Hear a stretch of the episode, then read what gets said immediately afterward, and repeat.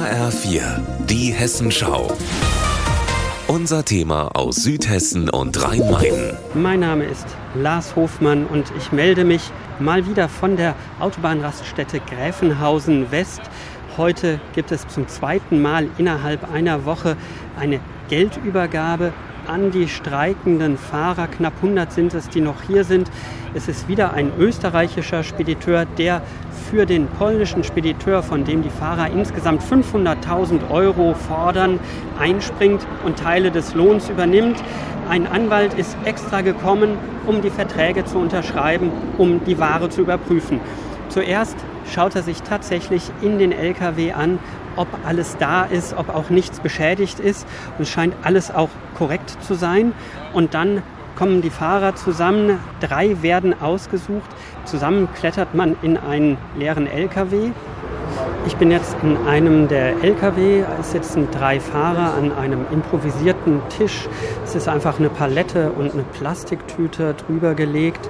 Außerdem ist der österreichische Anwalt da und der Verhandlungsführer der Fahrer. Es werden jetzt die Verträge unterschrieben. So, und jetzt findet die Geldübergabe statt. Tatsächlich mit zwei Umschlägen, die gefüllt sind. Einer der Fahrer macht einen der Umschläge auf und jetzt wird das Ganze gezählt.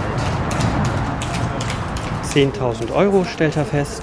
Und jetzt wird der zweite Umschlag aufgemacht. Auch da nochmal 10.000 Euro. Das ganze Geschäft wird per Handschlag besiegelt. Und der österreichische Anwalt Alexei Miskowetz für den ist das natürlich auch keine alltägliche Geschichte, hier auf einem Rastplatz so Bargeld auszuzahlen und Ware zu übernehmen. Das ist für uns äh, nicht alltäglich, nein, aber ähm, die besonderen Umstände fordern eben solche besonderen Übergaben. Ich möchte aber anmerken, die Fahrer sind alle zuvorkommend. Ähm, sie sind trotz dieser Umstände, dass sie jetzt eigentlich hier schon sieben Wochen sind, gut gelaunt, freundlich. Das muss man den Fahrern zugutekommen lassen. Ja. Auch wenn sich hier in Gräfenhausen beim Streik der osteuropäischen Lkw-Fahrer mittlerweile etwas bewegt, befürchte ich, dass es noch Wochen so weitergehen wird. Lars Hofmann von der Autobahnraststätte Gräfenhausen West.